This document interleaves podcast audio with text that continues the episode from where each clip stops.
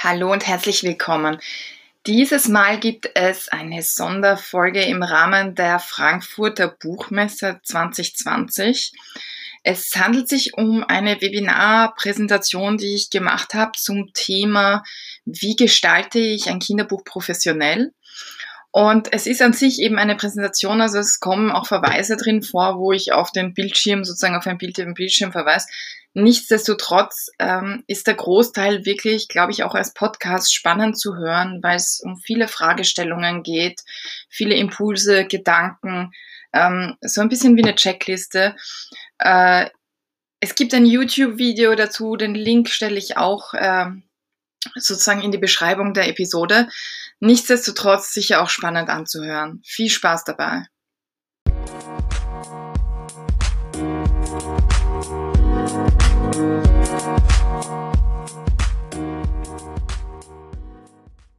Also, nochmal Hallo und herzlich willkommen zu meinem Webinar, wie gestalte ich ein Kinderbuch professionell.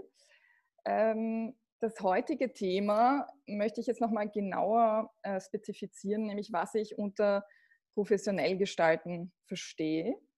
Ähm, professionell hat ja sozusagen das Wort Profession drinnen und das ist sozusagen die Grundidee, so zu machen, dass es so aussehen sollte, dass es ist wie jemand, der es als Beruf macht. Und das ist ja als Self-Publisher oft nicht der Fall. Man macht die Dinge oft nebenher. Es ist ein Projekt, es sind vielleicht auch mehrere Projekte, aber es ist selten wirklich der Beruf und die einzige Beschäftigung, die man hat sozusagen. Ähm, das heißt, ähm, in dem Fall geht es einfach darum, so nah wie möglich an das heranzukommen.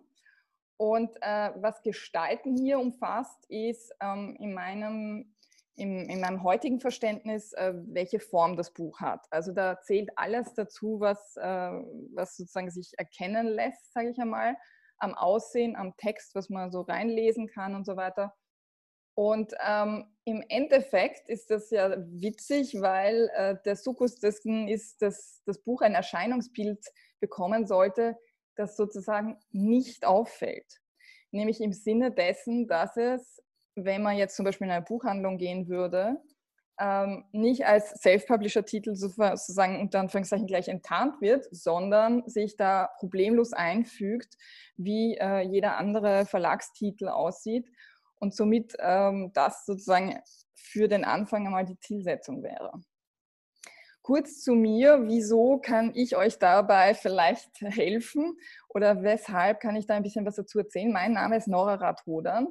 Ich bin Autorin und Verlegerin, seit dem Jahr 2015. Ich habe allerdings meinen eigenen Verlag sogar gegründet. Also ich bin über sozusagen die klassischen Self-Publishing-Wege ähm, sogar hinausgegangen und habe dieses Jahr auch angefangen zu coachen, andere ähm, Autoren, andere, ähm, die sich für das Self-Publishing von Kinderbüchern interessieren und beschäftige mich dementsprechend dieses Jahr sehr intensiv mit all diesen Themen nochmal.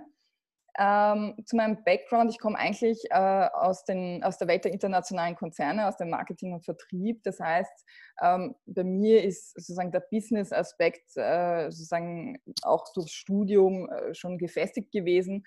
Ich bin aber eine komplette Quereinsteigerin in der Buchbranche und habe davon keine Ahnung gehabt. Das heißt, ich bin alle diese Leidenswege selbst gegangen. Ich kann das alles nachvollziehen. Ähm, ich habe wirklich Kenntnisstand null gehabt, als ich mit meinem ersten Buchprojekt angefangen angefangen habe und äh, mir alles sehr mühselig und auch kostspielig ähm, sozusagen beigebracht, viel ausprobiert, was Spaß gemacht hat, aber sicherlich auch vieles, wo ich sage, wenn ich das jetzt jemandem sage, dass er sich das ersparen kann, dann äh, es gibt einfach Dinge, die muss man nicht ausprobieren, um, um, um äh, sozusagen an den, ans Ziel zu kommen und muss man nicht unbedingt gelernt haben. Ähm, ich publiziere meine eigene Buchreihe, die heißt Juli geht ins Museum arbeite jetzt gerade am fünften Titel, aber eben auch ähm, mittlerweile Fremdautoren bzw. lizenziere ich Bücher, die ich in meinem Verlag rausbringe.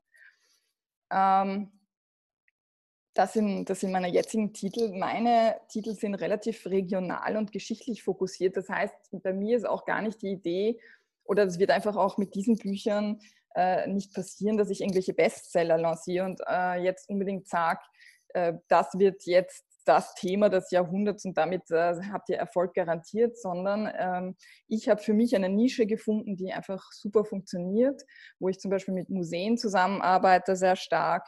Ähm, das ist ein regionaler Fokus, das heißt in Wien und Österreich ist das durchaus sind das ähm, stark vertretene Themen und das ist durchaus ein Aspekt, der, der spannend sein kann, auch für Kinderbücher.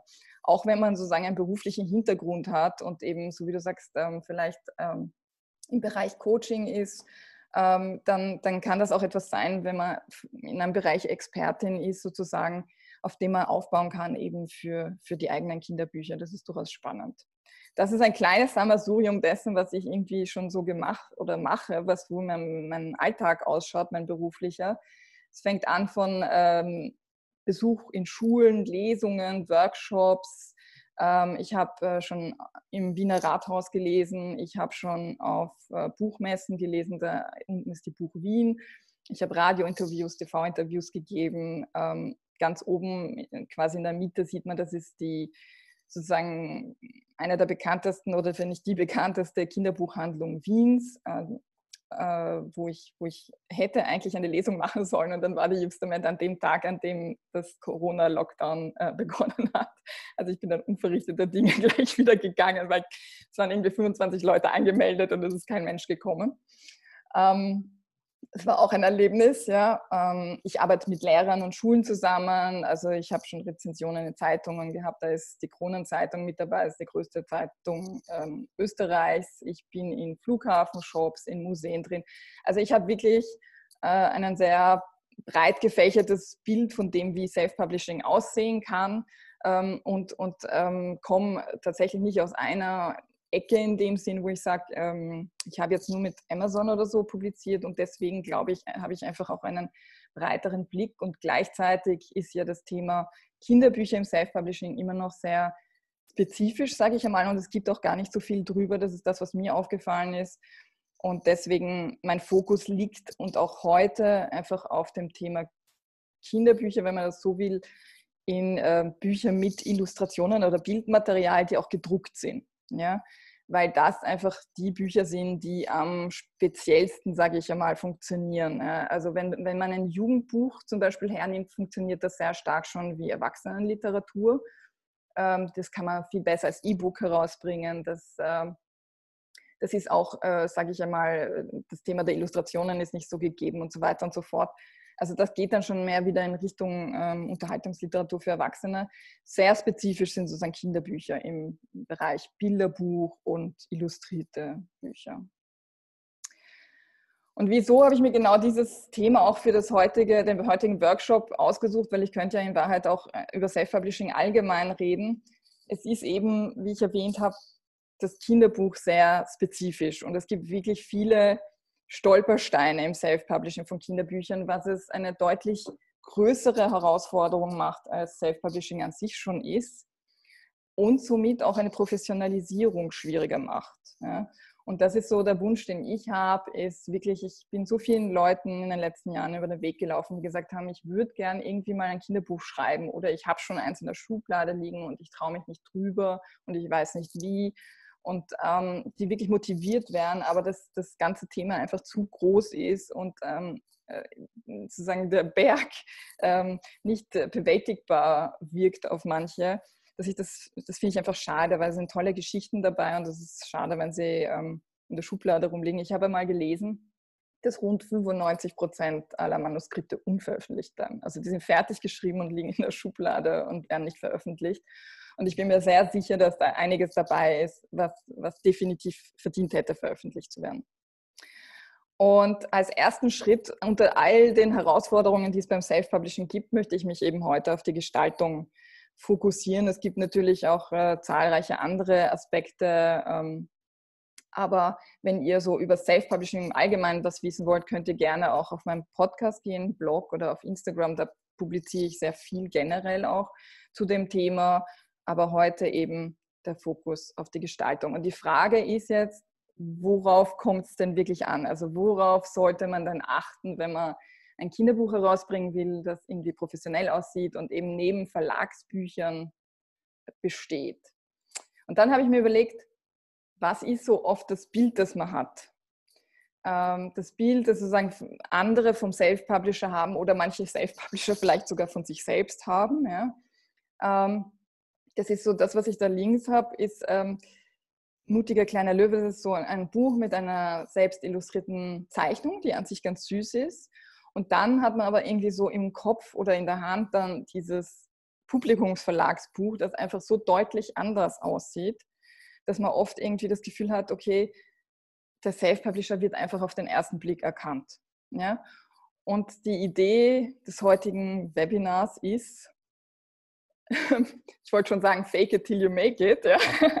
aber die Herausforderung ist die Frage, nimmt man diese Herausforderung an sozusagen und sagt, ich möchte so viel ähm, reinstecken oder mich so, so sehr rantasten, dass man diesen Unterschied nicht mehr so deutlich sieht. Weil tatsächlich ist es nämlich so, ähm, es gibt eine Voraussetzung dafür, dass man sich überhaupt, dass man sich dieser Herausforderung überhaupt stellt und sich die Mühe macht, das Buch so herauszubringen. Nämlich man, dass, dass man eine Zielsetzung hat, sage ich einmal, mit dem Buch auch Geld zu verdienen. Also zum Beispiel in Schulen zu gehen damit, in, ähm, in, in Büch Buchhandlungen drin zu sein, in Büchereien drin zu sein. Also über sozusagen das Hobby hinauszugehen, weil also in, wenn man jetzt selbst veröffentlichte Bücher anschaut, es gibt ganz viele, die sind gemacht aus der Idee heraus, dass jemand was mit seinem Kind gemacht hat oder zu einem bestimmten Thema und das mehr so einen Hobbyaspekt hat. Und ich finde, diese Leute sollte man nicht in einen Topf werfen, weil ähm, das wäre ja unfair, weil äh, die haben das schon unter der Prämisse gemacht, dass sie eigentlich, dass, äh, dass das ein Herzensprojekt ist, dass ähm, dass, äh, dass sie das zum Beispiel mit dem Kind gemeinsam machen und so weiter und so fort. Und äh, da ging es nicht darum, irgendwie Geld dafür in die Hand zu nehmen oder Geld damit zu verdienen, sondern es war ein Herzensprojekt, das realisiert werden sollte und das sozusagen raus musste. Und dafür größten Respekt und größtes Verständnis. Ähm, aber, aber da hat man wahrscheinlich auch nicht die Motivation und nicht die Willen und auch nicht das Bedürfnis, da mehr hineinzustecken. Wenn man aber für sich sagt, ich möchte das entweder, weil, weil ich das beruflich brauchen kann oder weil das einfach was ist, wo ich sage, ich möchte das ordentlich machen und dann muss ich, muss ich fast sozusagen das Geld auch wieder hereinverdienen, weil ich vielleicht einen zweiten und dritten Titel machen möchte, dann lohnt sich durchaus zu sagen, ich versuche hier professioneller zu werden, ich versuche mich an Verlagstitel heranzutasten. Und was ich jetzt ähm, dafür heute gemacht habe, ist, ich habe die Kriterien an Professionalität herausgeklappt, die sozusagen wirklich rein, um die, wo es um die Physis des Buches geht, also um den Inhalt, die Gestaltung und die Herstellung. Ja. Es gibt dann noch eine ganze Reihe an Kriterien, wo es darum geht, wie professionell ist man als Self-Publisher, die, ähm, die auf Logistik fokussieren oder eben auf die Kommunikation, auf den Marketing-Aspekt, auf wie finanziere ich das, wie rechne ich das ab, die ganze Planung, das Timing und so weiter und so fort, das lasse ich heute außen vor, weil das wäre sonst viel, viel zu groß und dann könnte ich nicht konkret und spezifisch genug werden. Ähm, ich werde das sicher in der Zukunft einfach über Podcast-Folgen oder vielleicht mache ich nochmal ein Webinar etwas weniger spontan und etwas langfristiger angekündigt. Ähm, und, und dann zu diesen Themen. Und damit ich eben heute in die Tiefe gehen kann, habe ich mir wirklich diese Optik herausgenommen, weil hier sich Kinderbücher auch wirklich deutlich differenzieren. Und auch, weil der Endkunde, und das ist in dem Fall, sage ich mal, der Käufer schrägstrich der Leser. Bei Kinderbüchern ist es ja so, dass sie nicht vom Leser gekauft werden, sondern von irgendeinem anderen dazwischen, seien es jetzt die Eltern, die Lehrer, die Bücherei, es ist ja wurscht. Ne? Ähm, die, für, die, für die ist sozusagen die Optik und das, was sie als erstes erkennen können, sei es durch einen Klappentext, sei es durch kurz hineinblättern, das, das ist der Punkt, an dem Sie darüber entscheiden, welche Qualität das Buch hat. Und je professioneller es aussieht, desto weniger wird auch hinterfragt, woher es kommt, weil dem Konsumenten ist es vollkommen egal, wer ein Buch auf den Markt bringt. Ja? Es geht darum, ihm das Gefühl zu geben, äh, dass es aussieht wie die Art von Büchern, die er sonst in der Buchhandlung kauft. Dass er da gar nicht irgendwie ähm, anfängt zu differenzieren, und ähm, der Mensch ist ein, äh, ein Gewohnheitstier, sage ich einmal, und ähm, er, er, springt immer auf dieselben Sachen an. Also gerade bei, bei ich ertappe mich dabei, wenn ich selbst für meine Tochter einkaufen gehe, Bücher zu gewissen Themen zu nehmen oder Bücher, deren Cover eine bestimmte Aufmachung hat und so weiter und so fort. Wir, wir gehen gerne zu denselben Dingen. Aber auch, weil wir das so gelernt haben, weil wir gelernt haben, dass ein Schlag mich dort Einhorn Buch für Mädchen, ja, dass das einfach, das hat einfach ganz oft einen bestimmten Look, sage ich einmal. Ähm, und das aus gutem Grund, weil die Leute das so gelernt haben und dann jedes Mal wieder hingreifen, weil das einfach ein Thema ist, auf das sie anspringen. Ähm, genau. Also im Prinzip ist so, dass die, die, die Kriterien, die ich jetzt vorstelle und die Fragestellungen dienen sozusagen dem Leser oder dem Käufer der Bemessung der Qualität des Kinderbuchs, also der empfundenen Qualität, also das, was er glaubt erkennen zu können, so auf einen raschen Blick. Es geht natürlich ein bisschen mehr in die Tiefe, damit man es auch wirklich verwenden kann. Aber wenn du diese Kriterien kennst, dann hast du die Möglichkeit, sozusagen dein, dein, dein, dein Buch professionell zu gestalten. Und jetzt komme ich, gehe ich auf die einzelnen Kriterien ein. Ich habe es ein bisschen unterteilt. Es sind sehr viele Fragestellungen. Aber wie gesagt, ihr bekommt das auch alles zugeschickt. Und es gibt am Ende noch eine kleine Überraschung. Also kein Stress sozusagen, weil es sind wirklich, es ist, es ist viel Text. Also ähm, man muss nicht alles mitschreiben und so. Ich schicke euch das alles. Also, ich habe das gegliedert jetzt zum Beispiel in den ersten, ersten großen Überpunkt Inhalt. Ja, was, was sind die Kriterien und die Fragen, die man sich über den Inhalt stellen kann? Also, es fängt an beim Thema. Und äh, man sollte sich überlegen, ob das Thema relevant ist für die Zielgruppe bzw. die Altersgruppe. Es ist tatsächlich so, dass es gewisse Themen gibt. Also, ich nehme jetzt ein Beispiel her, das ich jetzt so ein bisschen durchziehen werde. Und zwar ein, ein Bilderbuch, sage ich einmal, das bewegt sich so in, in einer Größenordnung drei bis fünf Jahre. Und da wäre ich zum Beispiel als Thema vielleicht nicht unbedingt ähm, Quantenphysik hernehmen können. Ganz extrem formuliert, aber damit es verständlich ist. Also es gibt einfach Themen, die für gewisse Altersgruppen relevanter sind. Also gerade bei kleineren Kindern zum Beispiel Dinge aus dem Alltag oder Dinge, an denen sie anknüpfen können aus dem Alltag. Es kann dann ruhig etwas fantastischer werden, aber der Punkt ist, jede Altersgruppe bei Kinderbüchern hat so spezifische Interessen und spezifische Themen, die man schon an, also angreifen kann oder, oder äh, verwenden kann. Und da kann man auch einfach, wenn man, wenn man noch kein Thema hat, kann man in die Buchhandlung gehen und schauen, welche, welche Themen es in der Altersgruppe gibt. Ansonsten einfach mal äh, darüber nachdenken, wie eben Kinder in dem Alter, wie die wirklich was mit dem Thema anfangen könnten. Recherche ist ähm, oft ein Randpunkt, wenn es jetzt zum Beispiel um Sachbücher geht. Also einfach, da geht es darum, dass einfach die, die, die, Informationen korrekt sein sollten oder ob es also interessant oder wichtig sein könnte, da zum Beispiel einen Experten hinzuzuziehen. Wichtig ist auch der Titel. Ähm, man müsste checken, ob es den Titel schon gibt, beziehungsweise ob der Titel die Neugier des Käufers weckt. Da habe ich euch nachher ein Beispiel mitgebracht. Das ist was total Wichtiges, weil ihr müsst euch vorstellen, Kinderbücher werden zu einem Großteil immer noch in, in der Buchhandlung gekauft, also physisch, weil es gibt eben viele Erwachsene, die also einfach Kinderbücher gerne haben, die gerne drin stöbern. Dazu zähle ich mich übrigens auch. Und ähm, das hat einfach auch nochmal ein ganz anderes Erlebnis. Und deswegen ähm, ist da der Kaufanteil, sozusagen der Umsatzanteil äh, in Buchhandlungen ähm, wirklich noch recht groß. Und, ähm, und man muss sich vorstellen, dass dort ja zig Bücher nebeneinander stehen und da muss das Cover und auch der Titel einfach sofort das Interesse wecken, sonst greift man ja auch gar nicht erst hin. Dann beim Plot. Beim Plot, also das ist der Verlauf der Geschichte, muss man natürlich überlegen, ist die Geschichte spannend ist sie, oder lustig oder lehrreich? Also in welche Richtung mag ich auch ein bisschen gehen, so in meinem Stil und auch in meinem, und es braucht einen Spannungsbogen. Also Geschichten folgen einfach diesen klassischen Spannungsbögen. Ja? Da gibt es sehr viel Fachliteratur. Je jünger das Kind, desto einfacher muss dieser Spannungsbogen sein und desto kürzer musst du einfach die Geschichte rüberbringen. Und ähm, das Um und Auf ist einfach, dass man testen muss, dazu komme ich dann noch, ob die Kinder wissen wollen, wie es weitergeht. Also das ist das, was irgendwie das Qualitätskriterium für den Plot ist, ist an jedem Punkt wollen die Kinder überhaupt wissen, ob es, wie es weitergeht oder verlieren sie mitten im Buch das Interesse. Beim Text ähm, ist es so, dass die Geschichte, das ist das, was ich vorher gesagt habe, je nach Lebensalter sollte die Geschichte ähm, an das Leben und die Erfahrungen der Kinder anknüpfen, damit sie sich auch ähm, identifizieren können und in die Geschichte hineinfühlen können. Und von da aus ja, ähm, darf ruhig die Fantasie angeregt werden und viel Spielraum gelassen werden.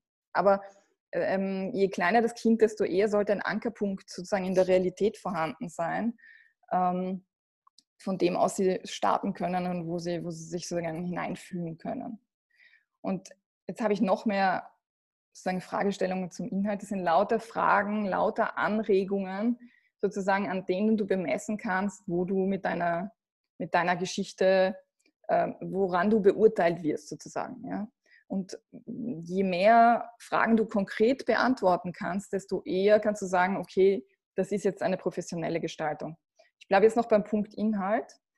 Ähm, auch ein sehr wichtiger Punkt ist der Protagonist. Ja? Also das Kind sollte sich mit dem Protagonisten entweder klar identifizieren können, weil es ein sympathischer oder lustiger oder ein bisschen frecher Charakter ist, oder ganz klar distanzieren können, also, also eine Art Antihelden.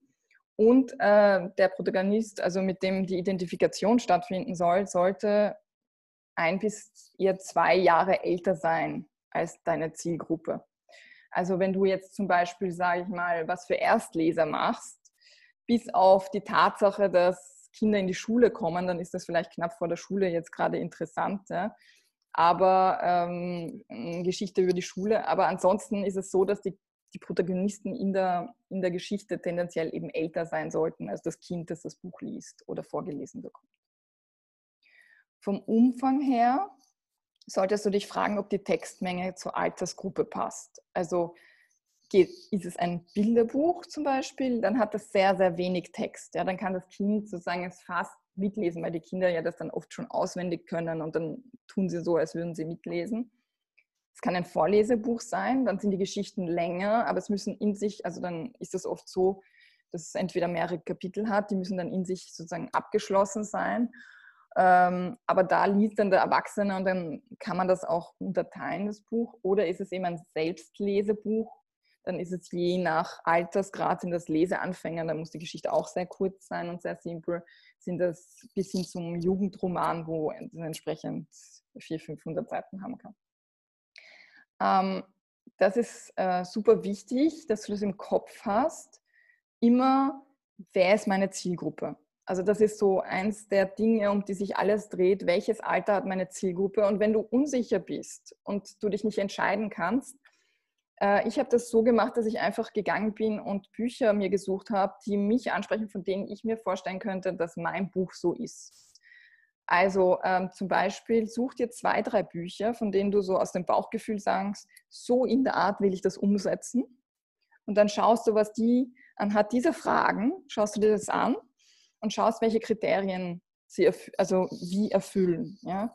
Und dann weißt du zum Beispiel auch, wenn du ein Buch hernimmst, das ganz klar, also ähm, wenn ich jetzt bei dem Bilderbuch bleibe, das irgendwie für drei bis fünfjährige ist, dann wird es ein relativ großes Buch sein, in dem wenig Text drin steht. Und wenn das etwas ist, ein, eines dieser Bücher ist, wo du sagst, so möchte ich das umsetzen, dann, dann halte dich an diesen Rahmen, dann, dann, dann nimm wirklich wenig Text, dann versuch also nicht irgendwie einen Spagat zu machen mit irgendwas anderem, bleib hier klar, in welche Richtung dein Buch gehen soll.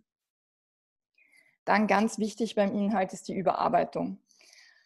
Ähm, je kürzer der Text ist, desto eher kann man natürlich irgendwie es einfach sagen, man lässt es von einem befreundeten Germanisten, von einer Lehrerin oder sonst wem korrigieren. Tatsächlich bin ich aber eine ganz große Verfechterin von Lektorat, mindestens Korrektorat. Korrektorat ist nichts anderes sozusagen als die wirkliche Rechtschreibung, Grammatikverbesserung, während das Lektorat tatsächlich auch eine inhaltliche Prüfung und eine Stilprüfung äh, durchführt und auch eben auch die Logik und so weiter. Ähm, also da, und wenn du so willst, ist, wird da einfach auch mitgedacht. Ja?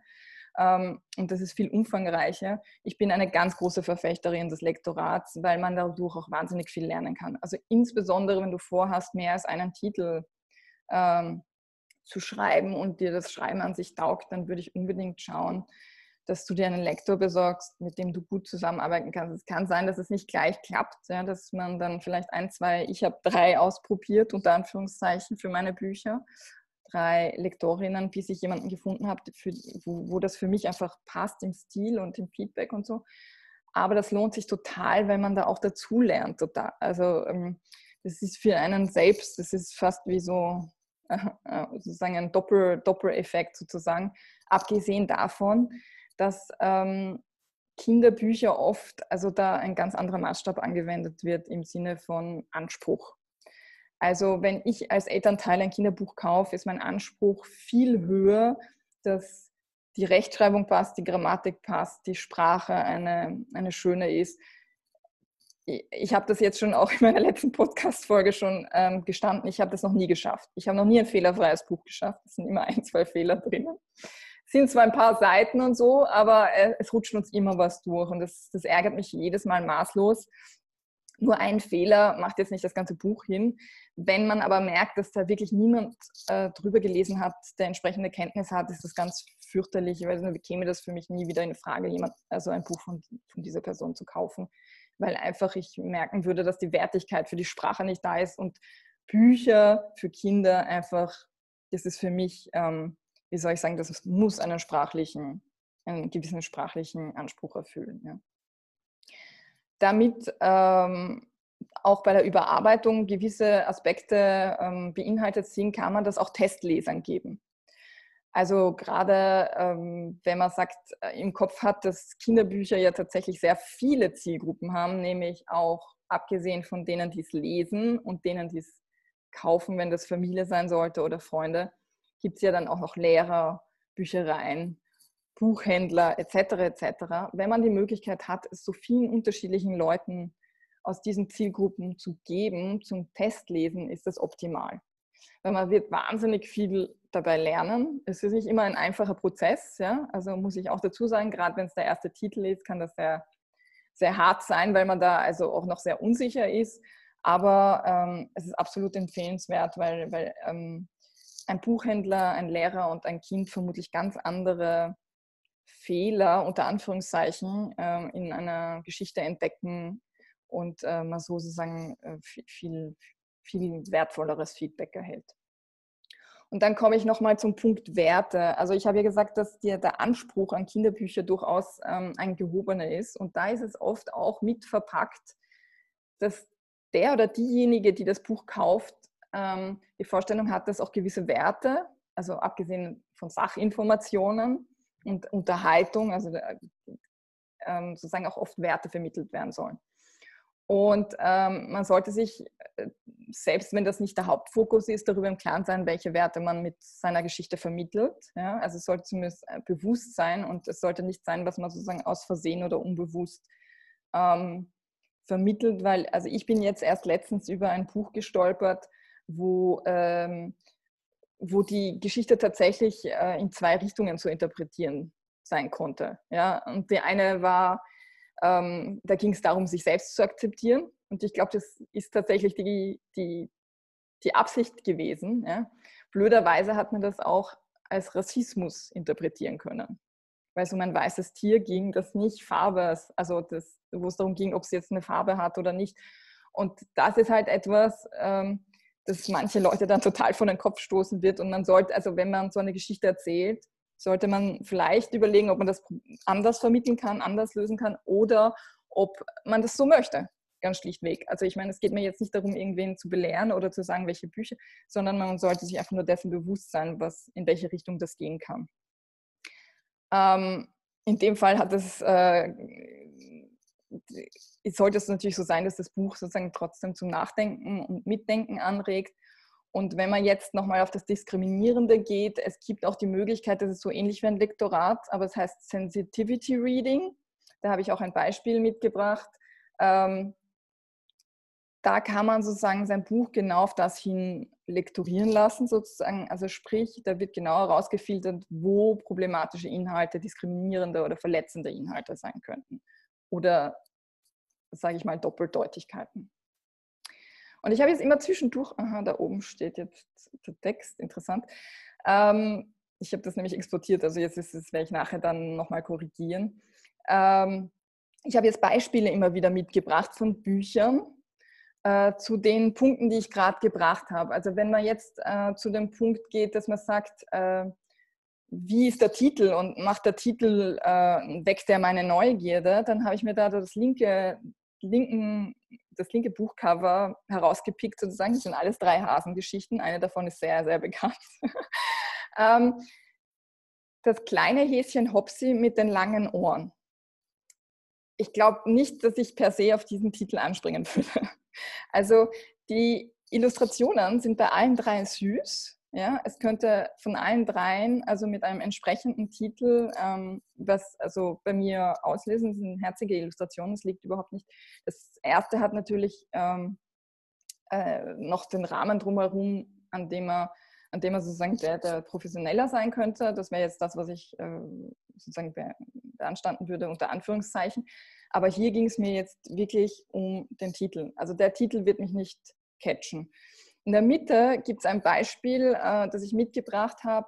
Das heißt Himmeldonner Glöckchen, ist von der Jasmin Zipperling. Und äh, die, von der kenne ich zufällig die Geschichte, weil das ist tatsächlich durch ein Sensitivity Reading durchgegangen, dieses Buch. Und der Hase war ursprünglich weiß. Und ähm, da geht es darum, um einen Hasen, der eigentlich irgendwie Weihnachten lieber hat als Ostern und in der Weihnachtswerkstatt arbeiten möchte oder mithelfen möchte. Und ähm, da sollte es eigentlich um Integration gehen in der ganzen Geschichte. Und dann war das aber justement ein weißer Hase. Und dann hat man gesagt, okay, man ändert den Hasen auf braun. Dann hat man da keine, keine Problematik sozusagen in der, in der, in, dann gibt es keine Doppeldeutigkeiten und keine schiefe Optik. Und das dritte ist eben ein sehr bekanntes Buch. Und da, das habe ich als Beispiel dafür hergenommen, für wie relevant ist das Thema für die Zielgruppe, also den Leser, das Kind. Ja. Und äh, bei, bei, beim Titel Weißt du eigentlich, wie lieb ich dich habe, ist das einfach ein ganz klassisches, zentrales Thema, wo es nicht nur um Liebe zwischen Kind und Elternteil geht, sondern auch um die klassische Problematik, dass die Kinder sich immer zu klein fühlen und herabgesetzt fühlen, weil sie eben kleiner sind. Und dann letztendlich dann die Steigerung kommt, ich habe dich lieb bis zum Mond, aber dann schlafe ich erschöpft ein. Also damit können sie sich identifizieren. Das sind so Themen und Geschichten, mit denen sich die Kinder gut identifizieren können und die funktionieren auch noch hundertmal und da ist auch diese Wiederholung drin, die Kinder gerne mögen und so. Also das rein sozusagen als Beispiele für, für was man sich alles für Gedanken rund um Inhalt und Text machen kann. Ja. Ich habe euch dann auch jedes Mal dann dazu geschrieben, äh, von woher wirklich diese Bücher kommen, weil ihr werdet sehen, jetzt hier war das vielleicht noch ein bisschen, also beim ersten Titel klarer erkennbar, dass das ein Self-Publisher war, der das rausgebracht hat. Aber wir werden sehen, dass es, äh, es gibt nicht den Self-Publisher. Es gibt äh, ganz tolle Titel von Self-Publishern, die neben jedem Verlagstitel ohne Probleme liegen können. Himmel, Donner, Glöckchen ähm, hat, glaube ich, äh, wenn mich nicht alles tut, den Lovely Books äh, Leserpreis bekommen sogar. Und diese zwei ersten Bücher sind tatsächlich beide über BOD herausgekommen. Jetzt kommen die Fragestellungen zum Thema Illustration, weil eben, so wie ich gesagt habe, das ist einer der großen Punkte, die Kinderbücher auch speziell machen. Das gilt natürlich auch für jedes andere bebilderte Buch. Ja. Das können Fotos sein, das können Illustrationen sein. Es gibt, also wenn das jetzt ähm, Comics oder ähm, äh, Graphic Novels sind, dann gilt die gleiche Logik oder für Reisebücher, Fotobücher und so weiter und so fort. Nur ist das halt etwas, was viele, also was bei Kinderbüchern einfach eine große Rolle spielt. Und da fängt es damit an, dass man sich überlegen sollte, passt der Stil der Illustration zu meiner Geschichte und meinem Genre? Mein erster Titel war ähm, über die Sissi, also die Kaiserin Elisabeth von Österreich. Und ähm, es ist eine Biografie und ich wollte eine realistische Biografie schreiben. Und ähm, somit geht, äh, handelt die Geschichte tatsächlich von einer sehr zarten, zerbrechlichen Frau. Und mir war sofort klar, dass ich jemanden finden muss. Eine, ich habe eine Illustratorin gefunden, die einfach genau dieses Zarte, dieses Feenhafte ähm, sehr gut vermittelt. Und das ist etwas, was auch ganz wichtig ist, ist einfach, dass dieser Stil, egal ob man die Illustrationen jetzt selbst macht oder ob man mit einem Illustrator, einer Illustratorin zusammenarbeitet, es muss schlüssig sein, es muss ähm, einfach gut zusammenpassen mit der Geschichte. Sei es jetzt humoristisch, sei es jetzt Sachinformationen, ist ganz egal, aber es muss ähm, einfach zusammenpassen. Dann sollte man sich überlegen, welchen Umfang braucht man. Also ähm, es macht überhaupt äh, keinen Sinn, äh, ein, eine Geschichte für Vierjährige zu erzählen und dann dort fast keine Illustrationen drin zu haben. Ja. Also auch wenn es ein Vorlesebuch ist, sollte auf jeder Doppelseite einfach ein, irgendeine Bebilderung drauf sein, so dass die Kinder immer, wenn geblättert wird, die schauen ja dann und dann sollte irgendwas sein, was man herzeigen kann. Und somit, so wie bei so gut wie allen bei den Kinderbüchern, das Kind kommt auch immer auf die Altersgruppe an.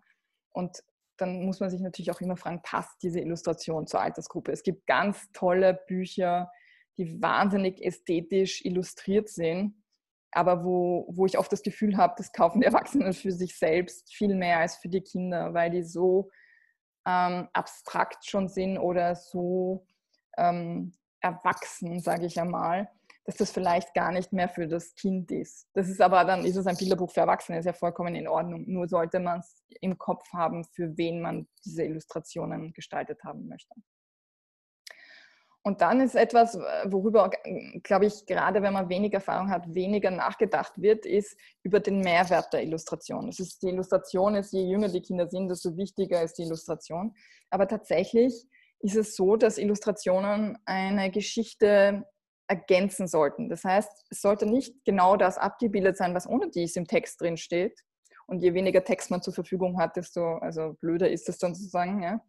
Ähm, sondern es sollte ergänzend sein. Es sollte entweder ähm, erklären, wie die Geschichte verläuft, bevor, also wenn man sagt, äh, sie sitzt in ihrem Zimmer, dann kann man vielleicht äh, das so darstellen, dass man sieht, dass sie ähm, gerade aus dem Bett gestiegen ist oder so. Also jedenfalls, dass so ein kleiner Teil der Geschichte schon mit äh, erzählt wird in der Illustration oder dass sie äh, gerade beleidigt ist. Das steht vielleicht nicht im Text, aber das sieht man dann sozusagen an, der, an dem Gesichtsausdruck des Kindes und so. Also die Illustrationen müssen für sich selbst genommen und alle, alleine schon einen Mehrwert haben. Idealerweise wecken sie natürlich auch nochmal Neugier, dass sich die Kinder wirklich auch damit beschäftigen, Sachen darin entdecken, dass sie mitfühlen können, dass sie vielleicht mitraten etwas oder Fragen haben, so dass man sich über das Buch erzählen kann. Weil Schließweg, schließendlich, ja, ist ja aller unser Wunsch, dass sich die Kinder möglichst viel mit den Büchern auseinandersetzen und äh, sich lange damit beschäftigen und einen positiven Zugang zu Büchern finden. Ja, also das ist ja so die übergeordnete Zielsetzung, die man ja im Grunde hat, dass man möchte, dass sich die Kinder damit ähm, wohlfühlen und, und ähm, Kinder äh, schätzen lernen und so weiter. Und je mehr sie sich gerne damit beschäftigen und je mehr sie das Gefühl haben, es gibt wahnsinnig viel in Büchern zu entdecken, desto eher werden sie das dann auch später mitnehmen, wenn sie lesen lernen und selbst lesen.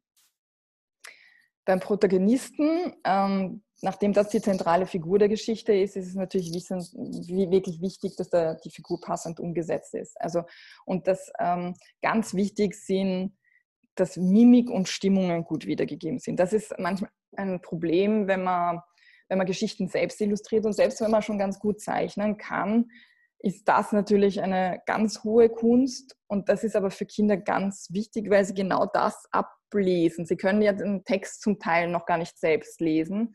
Deswegen lesen sie die Bilder und umso mehr muss sich da sozusagen in den Bildern widerspiegeln und, ähm, und äh, auch eben im Gesicht des Protagonisten oder der Protagonisten. Und dann ist es auch so, dass Kinder wirkliche Heroes sind im Finden von Logikfehlern. Also wenn aus irgendeinem Grund der, die Geschichte mit den Zeichnungen nicht zusammenpassen oder halt irgendwas in der Zeichnung nicht logisch ist, ist äh, ziemlich sicher, dass das Kinder sofort mit Adleraugen entdecken werden.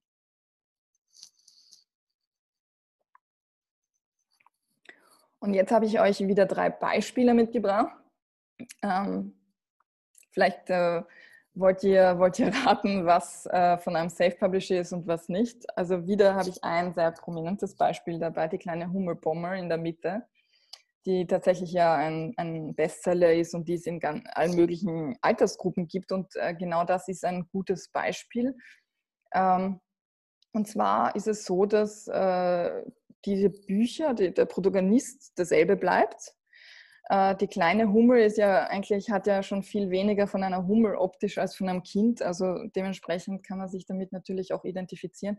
Aber die haben tatsächlich diese Bücher in unterschiedlichen Formaten herausgebracht für unterschiedliche Altersgruppen. Das heißt, sie passen das auch entsprechend an. Also ein super Beispiel genau dafür, dass, dass trotzdem bei Kindern sich einfach in zwei Jahren so viel tut, dass du nicht äh, einem Kind von vier Jahren und einem Kind von sieben Jahren, dann kannst du einfach nicht dasselbe Buch geben. Ja?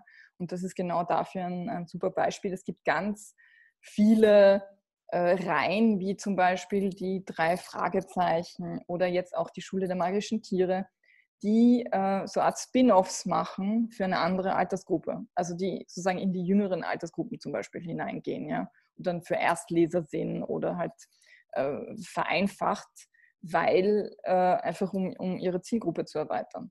Aber es funktioniert eben nicht, also ich sage mal, man bewegt sich immer so in einem Rahmen von rund zwei Jahren. Es ist einfach sehr spitz bei Kinderbüchern. Und, ähm, und, und das ist immer wichtig, das, das im Hinterkopf zu behalten. Ja. Ähm, da ist nochmal auch ein bisschen ein Titelbeispiel, Hummelswald und Wiesengeschichten. Das ist, ähm, de, de, also da ist, äh, das ist die Frage, was, was, was für eine Story dahinter ist. Also sie sind jetzt tatsächlich alle heißen ähnlich. Ja. Also bei allen würde ich jetzt nicht auf den Titel in Wahrheit umspringen, weil die kleine Hummelbommel ist zwar ein süßer Titel, aber es bringt, also das catcht mich jetzt auch nicht. Oder die kleine Frühlingsbiene wird jetzt auch nicht ähm, der Titel irgendwas bei mir auslösen. Da ist der große Unterschied tatsächlich in der Illustration. Und hier ist es so, dass ähm, der erste Titel wieder von einem Self-Publisher ist, äh, den ich bei BOD gefunden habe, der zweite von einem Verlags, also Publikumsverlag äh, und ein Bestseller. Und dann der dritte ist tatsächlich von, auch von einer Self-Publisherin. Das ist äh, witzigerweise die Illustratorin, die auch Sissi gemacht hat. Das ist äh, total süß gemacht. Und wenn man sich da die große Illustrationen ansieht, die ich dann noch dazugegeben habe, da sieht man genau diese kleinen Details, die Biene, die dann noch so die Zunge rausstreckt und so. Das sind so genau die Kleinigkeiten, die dann Kinder entdecken und mit denen sie sich beschäftigen. Und hier würde ich sagen, also der Titel würde bei mir nichts Ausschlag geben. Hier kommt es rein auf, auf die Optik an und ob ich sage, das Buch spricht mich jetzt, das Bild, die Illustration an. Und man sieht, es gibt sowohl Self-Publisher, die ganz starke Illustrationen haben und es gibt, ähm, es gibt auch welche, wo ich einfach sage, das geht einfach viel zu sehr unter, sei es durch die Farbgebung, sei es einfach durch das, das Layout des Covers. Jetzt komme ich zu, zu einem für mich sehr wichtigen Punkt, die Sprache, ja, weil das ist ja irgendwie so, dass äh, gerade wenn man sich zum Beispiel Bilderbücher anschaut und so weiter, also das, das legt ja den Grundstein für die sprachliche Entwicklung der Kinder und auch das Lesevermögen der Kinder. Deswegen, also das ist so einer der ureigensten äh, Charakter, also Charaktere eines Buches, ist, dass es Sprache bildet. Ja. Deswegen empfinde ich das als sehr wichtig. Äh, beim Stil könnte man fragen, passen Sprache und Erzählweise zum Thema bzw. Genre? Also da sollte es so sein, dass du auch Sprache, Bild in Einklang bringst. Und ist das auch die Sprache, die denn von den Kindern verwendet wird? Ist das eine Alltagssprache? Ist es gereimt? Und in jedem Fall sollte es halt auch überall gleich sein. Also durch das ganze Buch hinweg der gleiche Stil sein. Es sollte homogen sein. Dann geht es natürlich darum, passt es zur Zielgruppe? Ja? Also ist es einem dreijährigen Kind zum Beispiel möglich, gewisse Wörter zu verstehen? Also man muss immer darauf achten, äh, es spricht ja absolut nichts dagegen, gehobene Sprache zu verwenden, aber es ist trotzdem, es ist einfach wahrscheinlich, dass ein gewisses Vokabular in einem bestimmten Alter da ist oder auch nicht. Ja? Und das betrifft eben auch die Satzlänge zum Beispiel. Ja?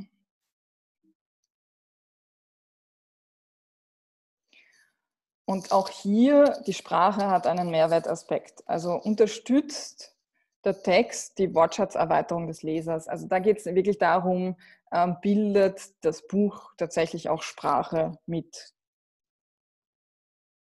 Und das ist das, was ich schon erwähnt habe, die Einheitlichkeit. Also der, egal in welchem Stil äh, oder in welcher Erzählperspektive man sozusagen man wählt, man sollte sie über die ganze Geschichte hinweg einfach beibehalten. Es sei denn, es ist wirklich ein Stilmittel und dann ähm, sollte das, also dann ist das auch etwas, was ich mit meinem Lektor, meiner Lektorin besprechen würde, ob das dann gut eingesetzt ist und so weiter und so fort. Wieder drei äh, Beispiele sozusagen, ähm, weil da ging es mir irgendwie ein bisschen um den Sprachaspekt. Da ist mir das mittlere Beispiel äh, ins Auge gesprungen. Die Kuh ist heute bockig.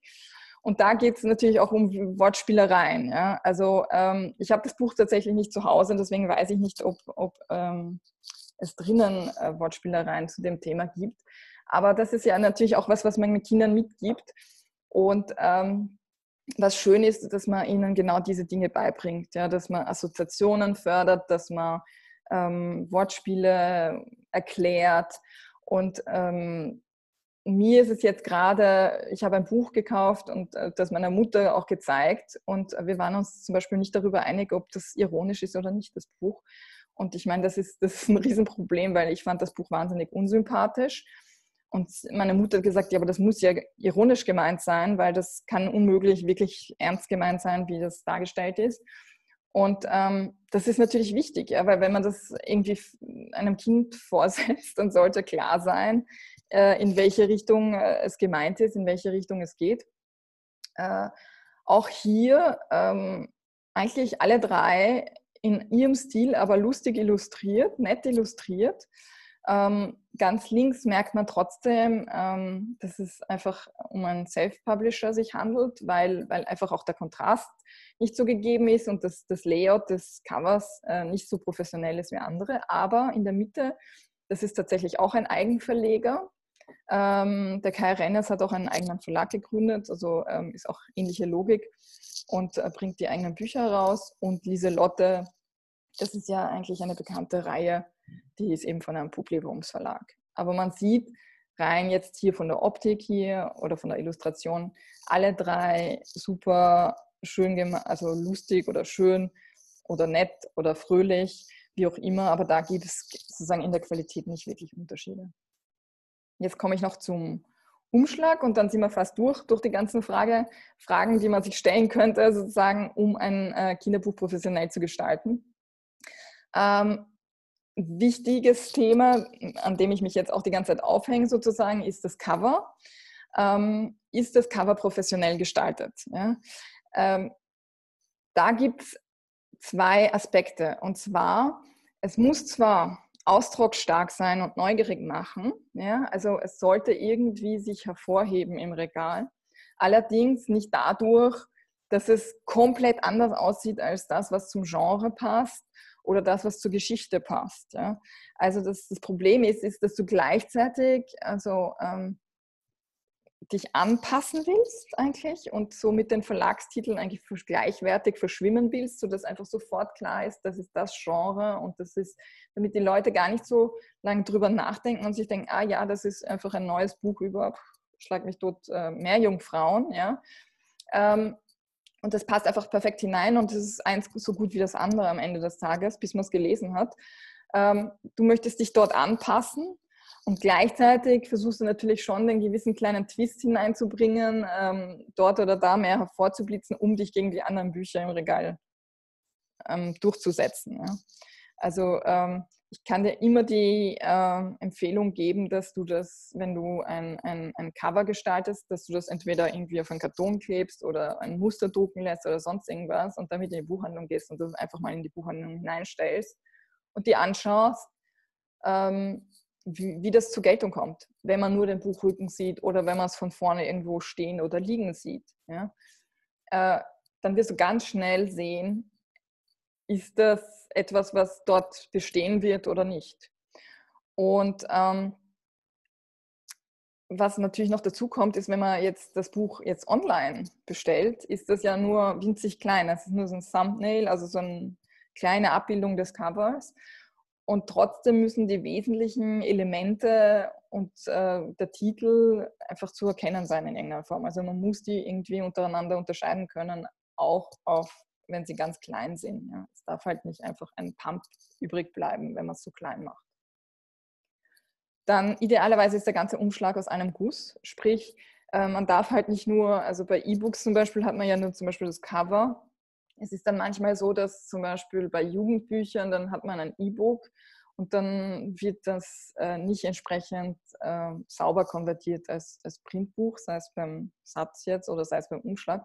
Ein Umschlag ist einfach eine durchgehende Fläche in Wahrheit, es sei denn, du machst bewusst äh, Unterteilungen und das solltest du auch nutzen und du solltest auch berücksichtigen, eben wie und was auf dem Buchrücken drauf ist und abgebildet ist und ob das irgendwie eben dabei hilft, das ähm, im Regal erkennbar zu machen.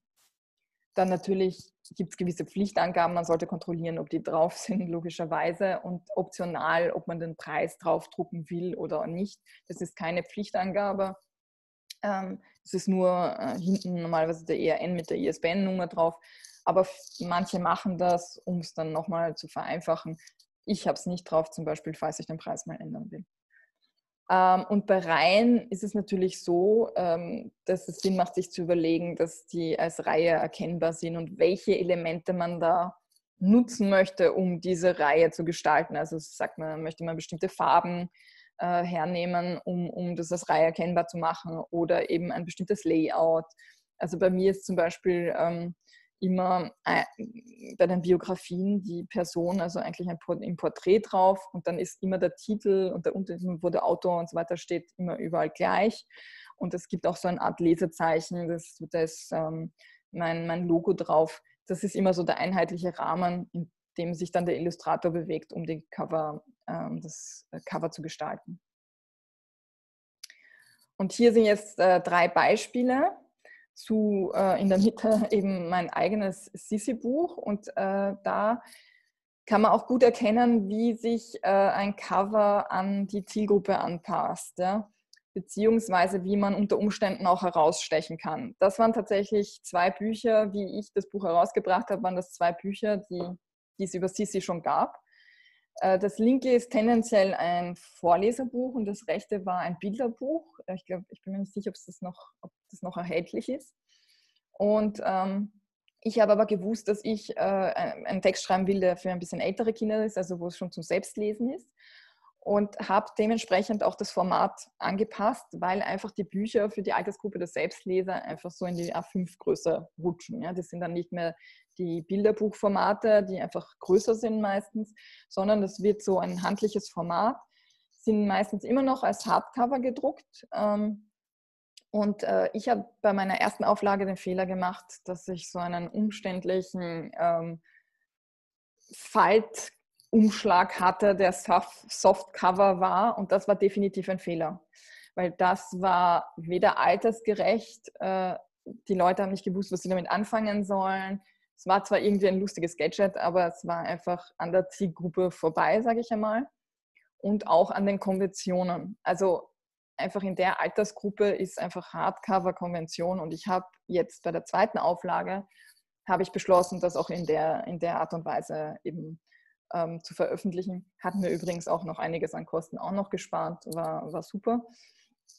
Und, äh, und die anderen sind eben noch größer, weil sie sich auch an andere Ziel Altersgruppen richten. Ja? Also äh, schon an der Art und an der Größe eines Buches und an, an, an dem Cover kann man eben schon erkennen, an wen es sich richten könnte, sollte. Beziehungsweise ich war die Einzige, die zum Beispiel die Sissi nur als Porträt abgebildet hat, was es dann im Regal durchaus äh, stark gemacht hat. Ja. Das linke Buch ist von einem sehr kleinen Verlag äh, und das rechte war eben von einem großen, das ist von Belz, glaube ich, einem großen Publikumsverlag. Ja. Bei Grafik und Druck, das könnte jetzt auch noch so ein bisschen zu dem Umschlagthema, aber geht jetzt so in den Kern des Buches im Großen und Ganzen hinein ähm, oder beziehungsweise in die Herstellung, ist es so, dass, ähm, das ist die letzte Folie, ja, äh, der Satz ist noch wichtig. Also je nachdem, für welches Alters, welche Altersgruppe es ist, ähm, wie lesbar ist das Ganze, welche Schrift wurde gewählt, ist das altersgerecht, gerade bei Erstlesern, äh, die lesen lernen, da scheinen sich total die Geister, was, ob die Schrift größer sein soll oder nicht und bestimmte Schriftarten und so weiter und so fort. Da würde ich wieder den Trick anwenden, schau dir an, welche Bücher für dich irgendwie dich ansprechen und wie du es gern hättest und ähm, nimm das so als Benchmark, als Vorlage. Ja. Und, ähm, und wichtig eben, wenn das zum Beispiel ein Buch wäre, das, das es als E-Book schon gibt oder sonst was, dann, dann braucht es eine eigene, wirklich ordentliche Datei für die, für die Printversion. Ja? Also da sollte nichts ähm, selbst konvertiert werden oder sonst irgendwas. Gedruckte Bücher funktionieren einfach anders ja? und das merkt man sofort bei vielen Amazon publizierten Büchern, dass das einfach ähm, aus einer Word-Text-Datei raus ist und es ist einfach dann nicht genug Platz auf den Seiten, um das Buch zu halten. Da hat man den Daumen dann im Text drin und so weiter und so fort. Also das ist wichtig, ja. Und bei Bildern sollte es eine Beschnittzugabe geben, ja. Also manchmal, das Bild muss quasi über den Bedruck, also den Rand des Blattes hinausgehen, damit, wenn das dann zugeschnitten wird, dann nicht irgendwelche komischen Ränder entstehen. Beim Bildmaterial ist es total wichtig, dass die Illustrationen, falls du sie zum Beispiel selbst machst, also wenn du mit einem professionellen Illustrator arbeitest, ist das kein Thema, der wird die entsprechend äh, im richtigen Format liefern und, und auch sauber gescannt. Aber falls du es selbst machst, ich würde mir da zum Beispiel auch Hilfe holen von jemandem, der, der sich in dem Bereich auskennt oder so einen Grafiker zum Scannen geben oder sonst was. Ähm, es, ist, es ist schade, wenn das nicht ordentlich gemacht ist. Und dann die Bilder sollten dann auch wirklich ähm, im richtigen Format sein, damit die Druckqualität dann stimmt, die Auflösung dann stimmt. Ja. Ähm, bei der Ausführung, das habe ich vorher schon ein bisschen äh, erzählt, ist äh, Ausführung in dem Sinn ist jetzt äh, zum Beispiel die, die Größe des Buches oder die Papierstärke. Das ist natürlich auch etwas, wo es einfach für jede Altersgruppe andere Konventionen gibt. Für kleinere Kinder ist zum Beispiel das Papier einfach fester, damit es reißfest ist. Ist das Buch größer, damit sie es auch leichter halten können oder man es zu zweit halten kann und anschauen kann, damit die Illustrationen nicht zu klein werden. Wenn die Kinder anfangen selbst zu lesen, dann wird das Format kleiner und der Text mehr. Und was auch noch ein spannendes Thema ist, ist die Bindeart. Ähm, bei vielen Self-Publisher-Dienstleistern ist sozusagen die Standardbindeart Klebebindung. Und ähm, das sind dann die Bücher, die sich sofort wieder von selbst zusammenkleben. Das sind so Taschenbücher, sind oft klebegebunden und das flappt dann gleich wieder zusammen. Das heißt, es ähm, macht überhaupt keinen Sinn, wenn du da jetzt etwas machen möchtest, sei es ein Kochbuch, sei es ein Kinderbuch, es ist egal, irgendwas, was offen liegend sein soll oder wo du es vielleicht einmal wo ablegen willst oder ein bisschen länger in, in der Hand halten willst und, oder wenn Kinder, die, die nicht die Seite verlieren wollen, ähm, es macht Sinn, Farbenbindung oder Farbenheftung zu machen, weil das einfach leicht das Aufschlageverhalten äh, ein besseres ist, sprich es bleibt offen liegen.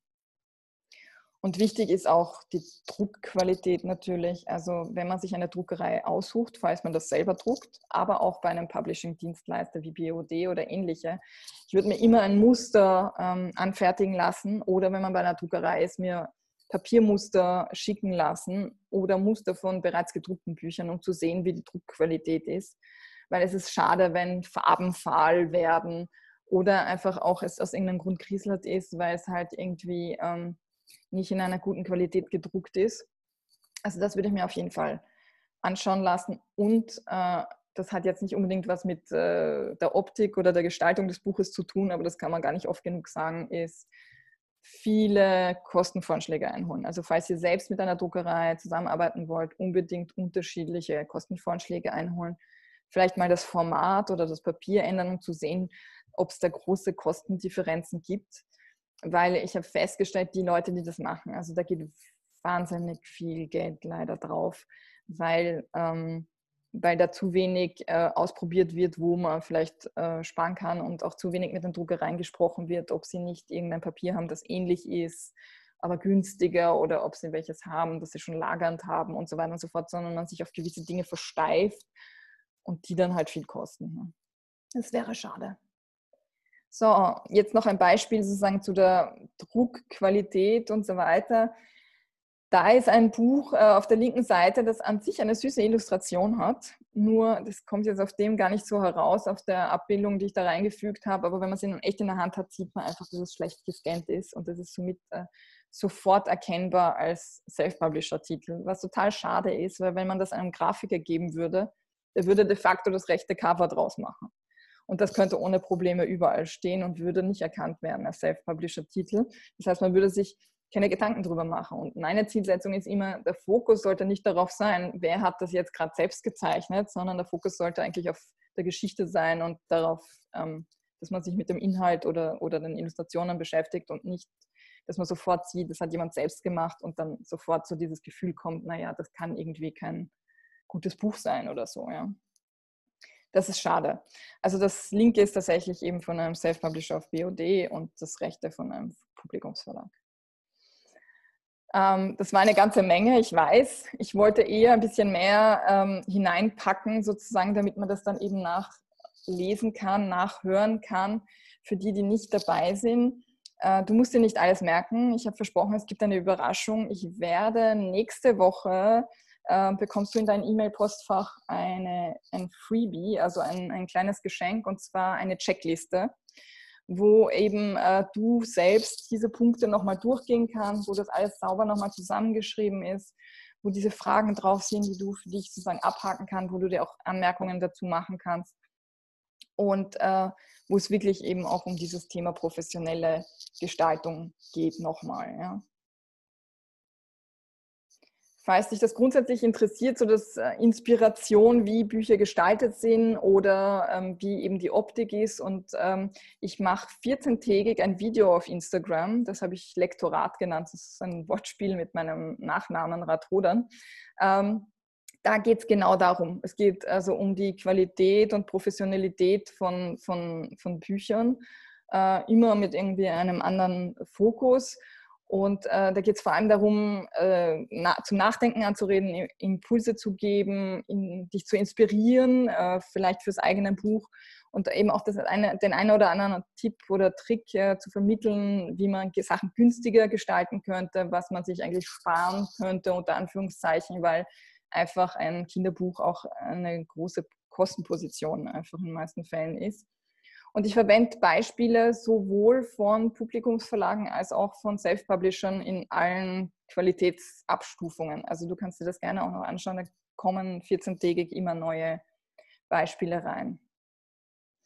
Wenn dich die anderen Aspekte von professionellem Self-Publishing noch interessieren sollten, ähm, eben diese Themen wie Logistik, Vermarktung und so weiter und so fort, kannst du bei mir auch reinschauen und du kannst mich auch kontaktieren. Also wie gesagt, ich ähm, biete jetzt Coachings an.